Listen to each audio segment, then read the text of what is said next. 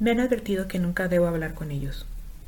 Dicen que tienen garras en vez de dedos, que sus bocas están llenas de dientes filosos que nos comerían si pudieran. Por eso, siempre debo mantenerme alejada. Nunca debo hablar con ellos. Bienvenidos monstruos y amantes de lo desconocido. Yo soy Emma y les doy la bienvenida a mi lugar oscuro en este mundo. Grabo de nuevo estos audios desde la casa al lado de la morgue, donde el mundo se ha vuelto un lugar cada vez más extraño. Hace un par de días nos invadió una terrible niebla. Era muy espesa y se colaba por todos los espacios abiertos hacia dentro de las casas. Nadie estaba a salvo. Así que decidimos encerrarnos. Y claro, no estoy segura de que esa haya sido la mejor idea, pero así lo hicimos. Por un tiempo estuvimos todos solos con nuestros pensamientos, todos sin poder salir, confinados en espacios reducidos y con falta de luz, ya que la niebla cubrió todos los rayos del sol y comenzó a afectar la electricidad de la zona, así que sí, hemos estado solos en la oscuridad, o al menos creíamos que estábamos solos. He llegado a la conclusión de que la soledad es algo subjetivo. Todos creemos haberlo experimentado, pero ¿qué pasaría si no es así? Te puedo decir que nunca he estado sola en mi vida. Estoy segura de que todas esas veces que creía ver algo de reojo o que sentía alguna presencia o una sombra lejana, era que no estaba sola. Siempre estaba acompañada. No sé si de ellos o de qué, pero puedo decir con certeza que mientras grabo este audio, lo hago acompañada. En cuanto al pasado, tengo recuerdos vagos de mi infancia, de la vida antes de llegar a esta casa. Pero creo que en todo siempre hubo algo que me decía que yo tenía que estar aquí, y específicamente dormir en esta habitación, cuya ventana tiene vista a la morgue, ya que esta sensación de estar acompañada empeoró mucho más al habitarla. Esta casa me ha demostrado un nuevo significado de estar acompañada. Me ha enseñado lo que es tenerle miedo a algo que no puedes ver. El miedo se ha incrementado en los últimos días y la niebla allá afuera no ayuda, ya que no me permite alejarme ni pensar en algo más. No, estoy aquí sola con todas las fotos de las autopsias y hay algunas que no tienen ningún sentido.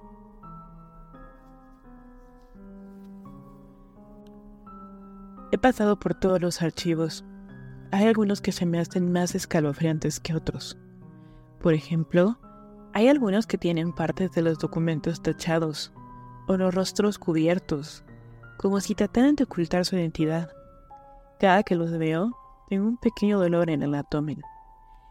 Es una mezcla entre morbo y miedo, ya que en algunas culturas solo se debe de ocultar un muerto cuando ha cometido un crimen de la mayor magnitud. Y es en eso lo que pienso cuando veo estas fotos. También, no sé cómo decir esto, pero me parece que algunos de ellos no son enteramente humanos. Y con eso me refiero a que tienen características humanas, pero no son 100% humanos. Es como que hubieran adoptado un cuerpo ajeno a ellos y estos los hubieran rechazado.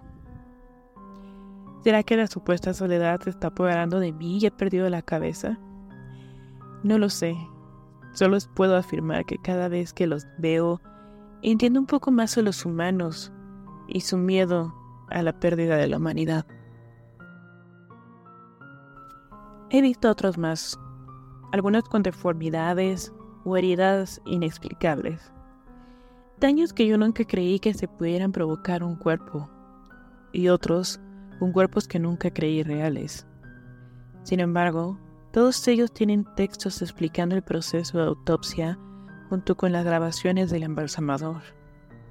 Lo que también me hace cuestionarme, ¿es posible que el mismo embalsamador haya recorrido tantos años de autopsias? ¿O es que hay más de una voz en esos audios?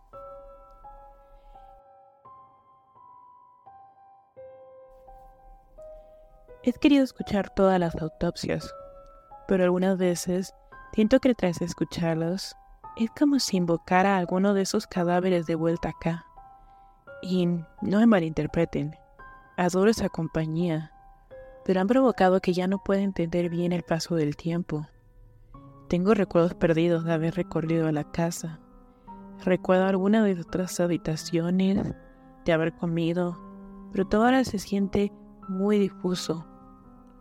Me siento inmersa en la niebla de afuera, como si mi cuerpo lo hubiera inhalado y ahora la llevo dentro. Entre los archivos de la morgue hubo un expediente en particular que llamó mucho mi atención. Sentí igual que si debajo de todas esas fotos hubiera una que gritara que la, que la viera. Lo intenté ignorar, tomando otras fotos y examinándolas, pero seguía gritando hasta que las sostuve en mis manos. La primera foto mostraba el cuerpo completo de una chica acostada en la plancha metálica. La foto es antigua, tiene tonos blanco y negro, no ha sido revelada a color. Por alguna razón que desconozco, todavía tenía toda su ropa puesta. Es como si hubiera sido llevada ahí justo al momento de morir y el embalsamador decidiera fotografiarla en un estado natural. Su ropa es un vestido negro largo y amplio de la parte debajo de la cintura. Tiene un estilo victoriano, con mangas largas y los puños cerrados. Sus pies están descalzos y muestran una forma distinta a la normal. No se ven muy bien los detalles, pero pareciera tener una deformidad en ellos. Su rostro se ve tranquilo. No está sonriendo como en algunas otras fotos que llegué a ver, pero no pareciera estar asustada. La muerte es un lugar muy tranquilo para ella. La siguiente foto es igual con ella totalmente vestida. Me da la impresión de que el embalsamador trató de mantener su imagen o esta ilusión de su vida por el mayor tiempo posible. En la imagen se ve a la chica en la misma plancha, como si durmiera, pero esta vez con un ramo de flores entre sus brazos y algunas flores adornando su cabello. Había escuchado anteriormente sobre las fotografías post-mortem. Sin embargo, nunca había sostenido una en mis manos. He sostenido la teoría de que las fotografías post-mortem iniciaron con un acto de amor como una forma de mantener a un ser querido siempre presente. Aunque por más intencionado que fuera el mismo, en algún momento llegó a ser de lo más lujoso que una familia podría ser y por ende las fotos debían de ser muy cuidadas y mostrando los lujos del lugar donde habitaban. Supongo que es por eso que me llama la atención esta mórbida sesión de fotos. ¿Por qué tomar las fotos en la morgue? ¿Por qué no usar otro espacio más adecuado para ello? Puedo imaginar que ese lugar era el más valioso para el matamador que tomó esta foto.